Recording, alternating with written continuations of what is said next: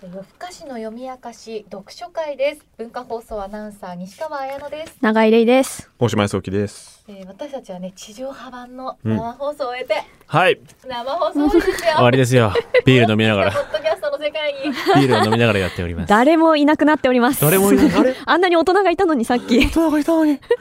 だな編成局長みたいな人いたのに、マジでみ。みんな帰った。もう。また我々しかいない世界になってしまった。 11は月7日火曜日はのい地上波版では、うん芥川龍之介の羅生門をやりましたはいね、。やっぱあらすじへとかね、平安時代にスキップしたりね、あうのん、近未来にスキップしたりしてるから、今が何日なのか分かんなくなりますよね。そうなんですよねうんちょっと SF とかでそう、火の鳥だ。 平安羅生門だって。今がいつなのか。前半では、うんまあ、えー悪とは。はい。何かとか、ねはい羅生門っていうこう物語はいの凄さとか、うやっん。ぱりね芥川ってこの短い中でうん。テーマを描き出すのがうまいよねみたいな話をしてます。はういん。で後半です。後半でございます。僕がまず喋っていいですかえっとね、前半にちょっと触れた部分として、落ちかっけーっていう話をしたんですけど、ラスト、老婆終わり。うんめっちゃかっこいいよね。うんっていう話をしました。で、そこが、えっと、下人が老婆の服を剥いだ後に、いきなり段落が変わって、しばらく死んだように倒れていた老婆がっていう老婆目線の、えーところに飛ぶ。で、最後、下人の行方は誰も知らないっていう、えーかっこいい終わり方という話をまあしましたけど、この時勢と目線のスキップみたいなのが、ジャンプみたいなのが、実はかなり最初の方にもありますよね。うんうん。えー文庫版で言うと11ページ実質4ページ目なんですけどそれから何分かの後である後である、えー、羅生門の牢の上へ出る幅の広いはしごの中段に一人の男が猫のように身を縮めて息を殺しながら上の様子を伺っていたこれ下人のことなんですよねうんうん。下人のことなのにそれまで下人の話を描いていたのにいきなり一人の男がっていうおお。なんかこう別の人みたいな言い方をし始める。で最初はこう芸人のこれまでの状況とか今どんな状況かとかっていうのを芸人のある意味ちょっと内側から説明してたのが突然客観描写になるんですよね。うん。で牢の上から差す日の光がかすかにその男の右の方を濡らしている短いひげの中に赤く海を持ったニキビのある顔であるっていうその芸人の表情の外からの描写を足してるなんかこれすごい映画的だなと思って。うん。なんでここでうん下人呼びから一人の男呼びってシフトしたんですかね。そう、ここって多分すごい意味あると思うんですけど、どうですかでまたその次の12ページのうん4行目には下人まで戻ってますもんね。そうですね。あ、もうすでに11ページの段落の途中で、えー僕が今読んだところの次からも下人を始めからっていう風になってるんで、あ本当だ。そう、1回だけなんですよ、一人の男っていうのは。だから、えっと、作者がある意味こうカメラを持って、一回アングルを変えたのって、ほんと一瞬なんですよねう。ーん。でここで一旦彼の状況説明は内側からやったけどやっぱ犯人 A みたいな言い方僕前半でしましたけどなんか悪のものとして客観的に描こうっていうはい仕切り直しみたいなはいこいつ分かんない人と見てねっていう仕切り直しがこの段落で起きてるなと思ってここは切れ味すごいなと思いますね映像みたいに。にぶった切られてませんかそうですね。うんえ、もう映画的、映像的すぎる。ねうん。これ本当に違う男の可能性あります。うわえー、怖 っ。でもニキビがね、そうなのよ繰り返し出てくるからね。そう島下人はって言ってるからまあその読みもね相当面白い風に展開はできると思うけどまあ同じ人のつもりではあるでしょうね、うん。でも一回離れてくださいっていう確か一回ぶった切りましたここの間で何したか分かりませんみたいなこともありますねああ、なるほど。うん、だって下人はそこで腰にかけた聖塚の太刀がさや走らないように気をつけながらわらぞうりを履いた足をそのはしごの一番下の段へ踏みかけたでその次の瞬間にそれから何分かの後である一人の男がってなってるんでうん。かなりこう技巧的にも不自然なんですよね。に。本 当だ。ねここ僕すごい気になった今回読んで。ものすごい具体的な、うん、ね、描写かそらう急にパッとカメラが上から撮るみたいな。そう完全にカットが変わってるんですようね。ん、っていうのはかっこいいなと思いますね。面白いやっぱ、うん書き方がすごいな、うん私はあの芥川で「宝鏡人の死」っていう作品がすごい好きなんですよね。でそこでもあのものすごいこうビビッドでこう劇的なところを描くときに、あの見られい見られいみたいなこう読者に対して見ろこれがこうだっていう風にあ作者が入ってきちゃうっていうへなんか表現を使うことがあって今までこんなことが劇的に起こってるぞって言ってるのに突然作者目線みえたいな、うんうんで今回もそうじゃないですうんうか、ん9ページ目に「作者はさっき下人が雨雨闇を待っていたと書いたしかし」と か「え突然芥川出てきちゃった」みたいなと山田さんみたいなね、そうそうそ古畑任三郎とかねう。ねうん、これって映像的なだけじゃなくって、文学でしか絶対できないことやってるんですよね。まあテレビっぽくもありますけどね。うん。あータモリさんとか演出っぽいなと思って、うんうん。あのこれ羅生門って映画化されてるんですよね。はいはいはい。あの羅生門っていうよりはまあほぼやぶのやぶの中自分の中が元になってますけど、えー黒澤明。黒澤明ですね。はい。いや私あの作品すごい好きで、うん自分の性が目覚めた瞬間だえったんですよ。え？なんかすごいきっと縛りされてるんですね。敏郎がセクシーで。あらま。あ らまああらららららやっぱ言いたい放題ですポッドキャストは地。上波で我慢してたんですね。黒沢明監督ってすごい、あの光をどこから当てるかっていうのと、ショットをどこから撮るかっていうのにすごいこだわってらっしゃるじゃないですか本当にはい家壊しちゃったりしますからね。それでね。太陽の光うんの使い方うとんか、。一日待ったりしますからね。それでね。そこで、うんあの考えるとさっきのいきなりその男はになるところとかってう、ん。上から差す火の光がとか確かに。うーんショットとシうんョットとか、うん光の当たり方みたいなところがすごい通ずるのかなって思いました。確かに黒沢的なんだ。黒沢的なんあーだ。黒沢的ということは映画的でもあるので。ということですね もうもうまさにそうなので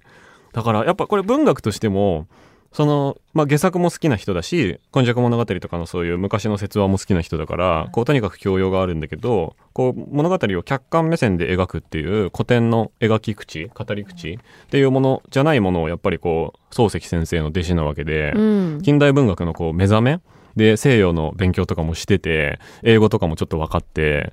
いやもっとおもろいことできるでしょうって思って悩んで悩んで そんなキャラなんだね。まあまあまあ関東人だからね東京の人だからそんなんないですけどもっと面白いことあるけどなみたいな悩んで悩んで壊せるでしょって思って書いた実験小説というか攻めの部分ってかなり相当ありますよね。うんだから、うん、ソリッドだし近代文学の中ではやっぱ浮いてるっていうか分かりやすく尖ってるよね本当はって思いますよね、うん今はもう古典になっちゃってるけそうどですねなんか芥川って多分立地派みたいな感じでうん言,、言われてますよね。そうですねその当時うんの田山花帯とか、そうもう人間を人間のまま描くうん自然主義に対して、うんちょっとそのやっぱりあの大島さんの先輩ですよね芥川はね。あそうですかそうなんかそのインテリジェンスな部分を持って、豊玉第二保育園ですか 保育園じゃなくて違い大ます学の体育学園でお願いします。 東京大 学ね東京大学で、は いやっぱ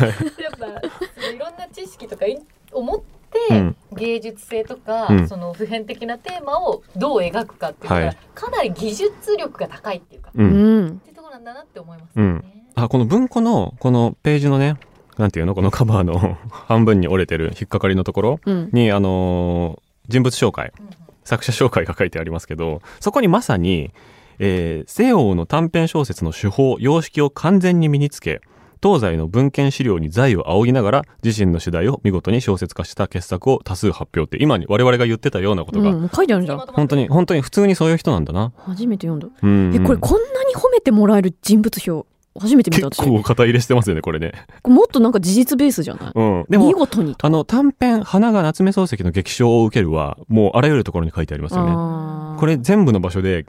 激賞を受けるっていう表現激賞っていう言葉僕ここで最初に知ったかもなんかは花出身花出みたいなとこあるじゃん鼻で。あの、花新規が多い。花新規多いでしそょう多分。花以前知らないっていう。そえう。他はなんかどんなとこ気になりましたまあ、キリギリス、あの、時間の表現の経過。えー最初に、ある日の暮れ方のことである。一人の芸人が羅生門の下で甘みを待っていた。という、まあ、あまりにも有名な書き出しがありますけど、えーその後広い門の下には、この男の他に誰もいない。ただ、ところどころに塗りの剥げた大きな丸柱にキリギリスが一匹止まっている。という、えこれもかなり映画的なショットですよね。うん。この柱越しですよね多分ね柱が一番手前になあってアップになってるキリギリス越しに円形に多分門が映っててで、その門の下のところに、えー、下人が立ってる。で、しとしとと雨が降ってる様子も、一個の画角に、フレームに入ってるっていう。これがまず非常に映画的なショット。うん。で、そこから3ページ先、えー4ページ、文庫版だと11ページのところで、えー下人は大きな草芽をして、それから大義そうに立ち上がった。夕べのする京都は、もう日よけが欲しいほどの寒さである。風は門の柱と柱との間を、夕闇とともに遠慮なく吹き抜ける。二塗りの柱に止まっていたキリギリスも、もうどこかへ行ってしまった。これ時間がちょっと経ってるっていうな。るほど。ちょっと夕方になってきて、あ、今日どうやって過ごそうかなっていう、切迫感が生まれてきてるわけですよね。うんうんうん。でキリギリスはまあどこ行ってもひょいひょい生きられるっちゃ生きられるけれどもこれ当時のキリギリスって、コオロギのことらしいですよ。ああそうですねキリギリスとも読むしコオロギと読むんでねこの感じねややこしいですけどコオそロれねギでもだいぶなんか印象変わるなと思って。ううんん。確かにだからなんかちょちょろちょろ動いてるちっちゃい虫って感じですよね、うんで汚いところにいるみたいなイメージもあるのかなと思いますけどなんかそこがなんか引き続きこの下人のところの説明だけだったらかなりこう下人の顔アップのイメージだと思うんですけどキリギリスが映った途端あ柱なめなんだって柱なめ。いうイメージになる頭の中に柱がフレームインしてくるっていう感じがあってなんかカメラが動いてるっていうか横にパンしてるイメージになるんですよね、うんうんうん。下人をこう横に取ってたら柱が入ってきてその柱のこの手前側にさっきキリギリスいたのと全く同じカットになってるのにキリギリスもういないみたいなめちゃくちゃ映像だなと思うんですよねうんキリギリスのおかげでうんうんみたいなところ本一個一個見るとここアップだなとか当だうん。ここ引きだなとか、かなりわかるようになってて、老婆の表情にフォーカスしてるときは、だいぶこれ多分老婆の顔相当アップだよねとか、うんうん。なんかね、根底を書けって言われたら素人でも書けるんじゃないかなっていう。その時にん。役に立つ資料があら。載ってるんですよ。え注釈にう。なんぬこっち見ました。見てました、見ました、見ました。なんとなくクリスタルみたいな感じ で、 なんとなくクリスタルがこと後。じゃないよ。なんと なくクリスタルが後。あのお米マークがついてて、 アスタリスクね一個一個のこのあそうそうアスタリスクがついてて、一個一個のワードの仲介、うんあの説明が書いてあるんですよ。はい。はい仲介って書いてあるで。うん新潮文庫の229ページにはい。図解があります。うわすーごい右京左京ズドンと。一メガサの絵もありますね。一番いいなこれ。辞書みたい。かわいい。はあ。結構そうか、手前、ん羅生門はどこラジオ門なん羅です生よね。門なのか、これは。うん。かなり手前なんだ。一番手前入り口、うんうん。南側ですねあと石弓の表現も好きだな石弓どこだ老婆がね石弓のように確か飛び抜いたところだと思うんだよあなそう そあの機敏だなと思って。う機敏だなと思いました。バーンって感じでしょうんバチーンって感じでしょえ、どこどこ確かね老婆がね下人に見つかった時にビクンって飛び抜く様子をね石弓のようにって書いてた気がするんですよねそれの石弓の部分が注釈になってますけどあの14ページの「己どこへ行く」の前ですね。あありましあ、た本当だ。まるで石弓にでも弾かれたように飛び登った飛び上がった飛び上がった。うん相当驚いてる。バチーンですからね己どこへ行くと言って、罵ったと。下人うわーすごいですね。急にギア入ってますからね。なんかその前半では、うんいろんなねせなんか急に正義心を持ったり、はいうん、悪に染まったりって話しましたけど、うん、ちょっとお二人どうと思ったのが、うん老婆と下人どっちが悪いと思ういやー、そうですよね。どっちもどっちじゃない うん、まあね。あと、あれね、老婆にかずら抜かれてるやつね。あ、女性ね。悪いですよね。もう、かなり悪くないなんだっけ、タチウオだって言ってうん、蛇を売ってるっていう。で、これ当時の基準より、多分今の基準で、その3人の悪さランキングの序列って多分変わると思ってて、うん。この、蛇を4寸ばかり、4寸ばかりに切って干したものを干し魚だと言って、えー売り、売り歩いてた。で、味が良いと言うて、えー買わせてた。っていうのは、当時も、まあ、ちゃ多分嘘ついてるからちょっと悪いことだとは思うんですけど、今言やったら本当にやばいと思うんですようね。んうん。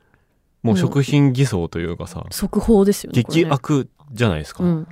だから、なんか現在かどうかみたいな基準も結構関わってくる気がしますけど。あ死体からうん。髪抜いて滑落するね現そ代だうっ。たら死体遺棄、ーなのかな死体損壊とか。まあでもなんかさまざまなその悪とは何かを描いているって私、うん地上波でも言いましたけどその悪の種類ですよね、うんその嘘をつくっていう悪さ、うんでもなんかい生きるために悪をなすっていうことが老婆もこの女性も描かれてるけれども下人って別に生きるための悪じゃないっ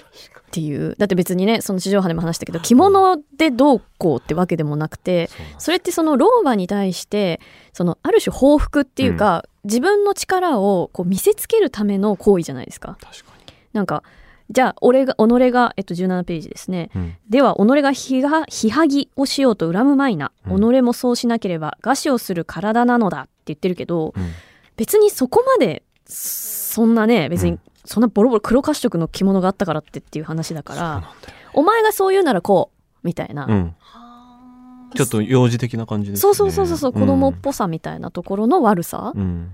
なんかしょぼい悪さうんうんっていうのが私はやっぱり一番この中で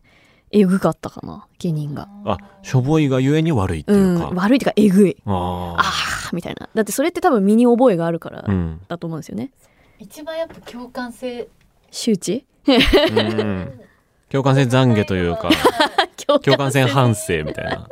でまたそのわか人るなへのなすりつけがあるからなんですそうなんかねクソロジックなんですよね で僕はそうですねその悪さランキングで言うと下人の悪ってうん永井さんが前編の時からこう指摘してくれてるようにマジで適当な悪だかうら、ん結構ふわふわしてるうんでどこにでもまだまだ転んでいけちゃうと思うんですよね、うんうんでチャンスがあればもっと悪いことできると思うんですけどこの死体だらけのこの羅生門の牢の上で老婆しかいない場所、うんでできる悪っていうのがせいぜい老婆を押し倒して服はぐぐらいのことしか思いつかなかったから、うんできてないっていうだけで本当に最悪なこと言っちゃうとこれが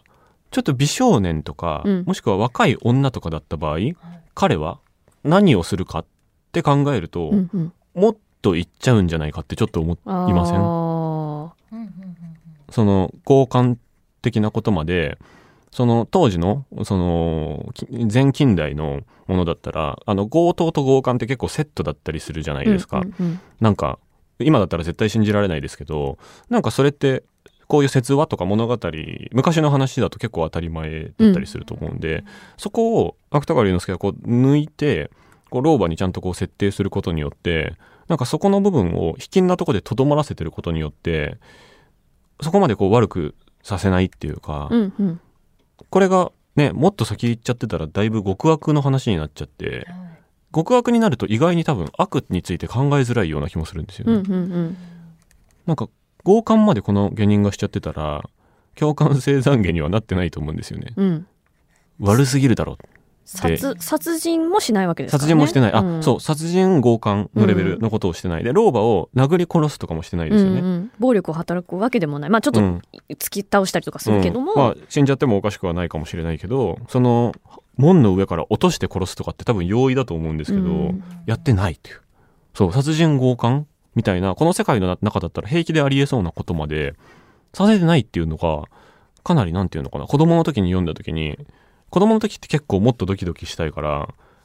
あんま悪くなくて拍子抜けだったっていうのも正直な感想で言うとあってあ下品と同じ感想じゃない ですえそうな のか老婆が平凡で驚いた下人だった大島さん下人だった 俺の行方は誰も知らない 自分で言っ てるダサいっていうでも確かに失望したんだ全く同じ確かにでも子供の時そうだったうーんうんまあそれもねすごいわかりますよね。平凡なのに失望したっていうところね。え西川さんはすごい下人に共感する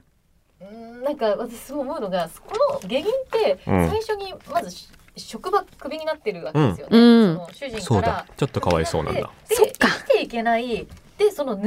人になるより他に仕方がないっていうのを必死に考えて、うんうんでそれの勇気出ないって言言っちゃってるじゃないですか。うん、はい最初から言ってる。そこが、うん、その思考がまず最悪。 しょうがなくない それは多分い。くら色がんでたとしても。え、そうなんうんでそうかなそそれれをもしそょこうにも、うんなんかあの前編でいうあ浅さが出てるのかなと思ってて、選択肢がね少ない未熟さですよねそれはねうあんの女は蛇を立ちようと偽って売ってやろううんうん髪をカツラにしてやろう、うん老婆はうん。うん彼はクビになった明日から生きていけない、うん盗人になるしかない確かに。なんかここなんですよひね ねりがないというか、クリエイティビティがないというか、きます下ね人へのダメ出しっていう確かに。新しい角度だな。確かに闇バイト手出すみたいな感覚ですよね、多分ね、今で言うと。あーなるほど。で、ね、そのボスのやつが悪いっていうことは分かってんのに分かってないふりしてるみたいな。うん確かに。そういう意味で言うと結構卑近な悪としてのリアリティやっぱすごいなと思いますね。なんかでそね。こにプラスしてやっぱり下人の年齢設定ですよね、うまあそんのニキビぐらいでしかちょっとわかんないですけど、うん、若いんだよなリアルさを感じますね若いんだよな、うそうですうんね。で確かに。そうね若い男と老婆であるってことがうんすごい重要だったのかなって読み返して思いました。ああ、老婆はある種のしたたかさがあって、しなんかこう、しぶとさっていうか、うん死んだ遺体からもこう恐ろしい情景なのにそんなことまでして生きようとするっていうあり方に対して、その下人のなんかこうお手軽感うんですよね、便乗感うん、便乗感もそうだし、うんうんうんしかもその中ででもそのお手軽感で軽めの悪なんだけどそうだから大島さん言う通りだなって思うんだけどでもやっぱ18ページの最後の方のしばらく死んだように倒れていた老婆が死骸の中からその裸の体を起こしたのはそれから間もなくのことであるっていうのを改めて読むとこれも凄まじいなと思うんですよだってうん裸にするわけだからうんボロボロのおばあちゃんからボロボロの服を奪い取って裸にするってうん 考えたらかなりりえぐいこともしてて、でも罪の重さとしてはなんかちょっと軽めにお手軽にさっとやっちゃってるようなもので、でももう他者がいないんですよね彼の中にあーもう物みたいに扱ってるっていうか全然そこのまあ罪悪感とかじゃなくてずっと自分のこと考えてる、うん俺勇気出ない盗っ人になるしかないでもうん勇気ないとか、なんかここでどこで用を明かそうかなとか、うんそういうことばっかり自分のことばっかりでその人をどうっていうことがないんだろうな、うんうんうんそこも悪さだなと思う。確かに そうですね。うんだって登場人物が少ないことでよりめちゃめちゃ少ないからね鮮やかですよねそういう部分が3分のそうですね3人でまあ1人一人痛いっていう痛そうだ 死人あとカラス コオロギも入れこるうキリンで すキリですね入れる一目 がさもみえ星難しいあと難しいコリもいまコすリもいコるリコリがすぐコリが住む盗盗み人が住むコリと盗人が並列なのめっちゃいいんだよなこ こリズムいいんだよな原文にどこまであるのか知らないけどそのするそのするとその荒れ果てたの羅生門の修理などは修理なんですね修理が羅生門の修理などは元より誰も捨てて帰り見るものがなかった、うんするとその荒れ果てたのを良いことにしてコリが住む盗人が住むっていうあリズミカル、かっこいいうんうん読みやすいね下人そう下人のニキビそうね若いんだろうなねえわざわざねあ西川さんが言ってくれた注釈になんか未熟さの現れみたいな書いてあったいいですうねん確かに注釈に結構解釈書いてあるんだそう未熟だったんならうん未熟です。若い、書いてくれてるな。 うん仕上がった悪ではない、全うく。ん、うん。その不安定さゆえのでも悪さっていうかねそこの抜けた悪さっていそうかこね、の抜けた悪さ、そううんですね。ということで今回は芥川龍之介の羅生門を読みました。ははいい、面白かっあた。なたからの感想もお待ちしてます。メールアドレス、よふあかしアットマーク、gmail.com、よふあかしのふは h です。